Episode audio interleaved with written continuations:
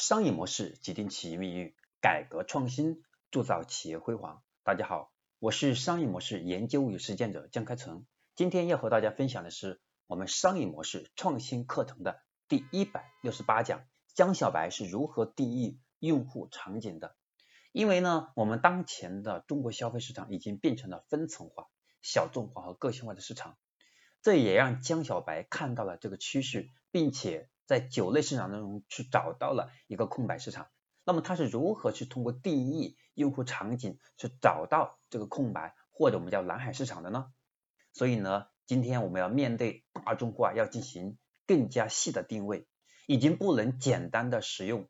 我们过去的传统的思维。我们如何在传统的红海市场当中去找到新的细分赛道？精准去定义我们的用户群体，这是江小白思考的核心部分。那么它的核心是通过场景来进行定义。那么企业的目标用户群是越聚焦，我们才能越准确的找到目找到我们的目标用户。越是想为更多的人提供产品或者服务，越不能引发目标用户的关注。那么江小白他就是通过先准确定义了目标用户，并且目标用户非常聚焦，就是年轻人。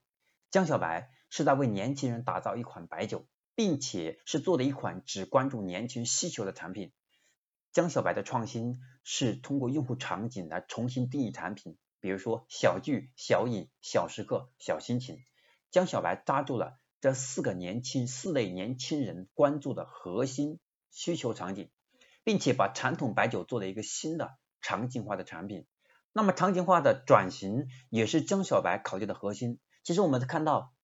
当一个白酒市场进入红海的时候，也就意味着用户的需求一定会一定会变成多元化的发展方向。因为我们在喝酒的时候，我们如果仅仅从酒的品质来说，其实没有什么。但是我们发现有个很重要的表现是，年轻人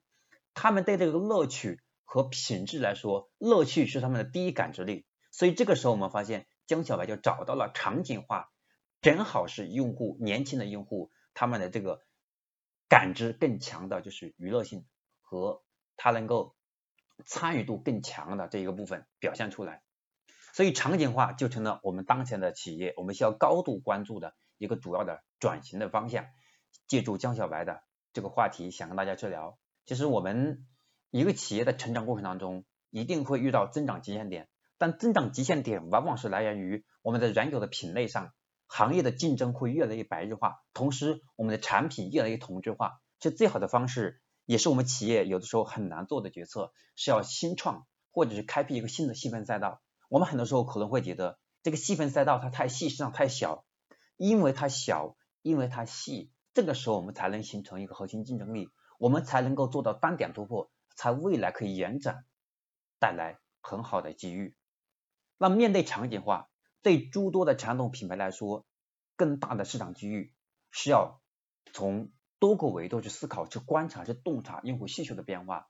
我们看到有两种通过场景化来定义我们用户群、定义产品。第一个是我们通过涌现式的创新。什么涌现的创新？是我们在服务的客户过程当中，是发现用户的一些需求没有被满足，或者用户的抱怨、用户的投诉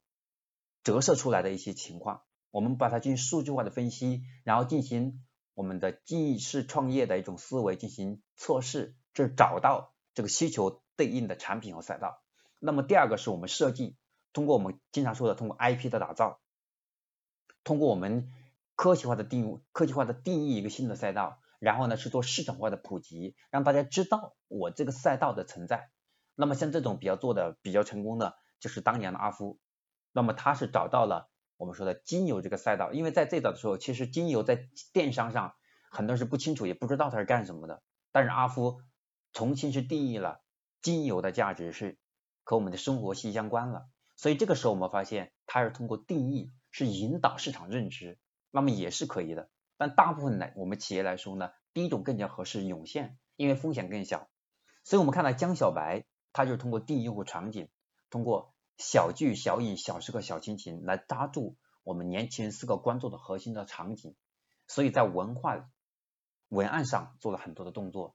所以我们看到对于年轻人来说，他们的参与感和幸福感主要来源于他们极快的感知，然后好玩能参与进来以后，他们才会形成一个自愿的传播力。不像我们过去传播链条比较长，原因就是因为用户必须要喝一口，他才能知道这个东西好还是不好，还得懂才行。所以它当中的决策因素太多了。而现在的年轻人，他第一感觉的好玩，可能不用去喝，他就会自愿去传播。那么这样的传播链条或决策的因因素较少，对我们的发展更有利。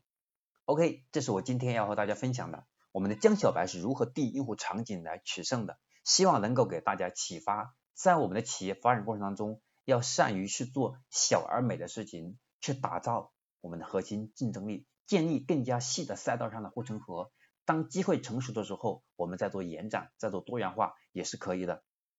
那么希望今天的课程对大家有帮助，还希望大家能够把它分享到微信朋友圈、微信群或者微博等通道，让更多的朋友因为你的分享而到成长。所以我们说分享即行善，希望大家能够把分享坚持。同时，如果大家有些什么疑问，也可以通过留言，我看到之后啊，我会及时和大家沟通交流，能帮到大家是我的荣幸。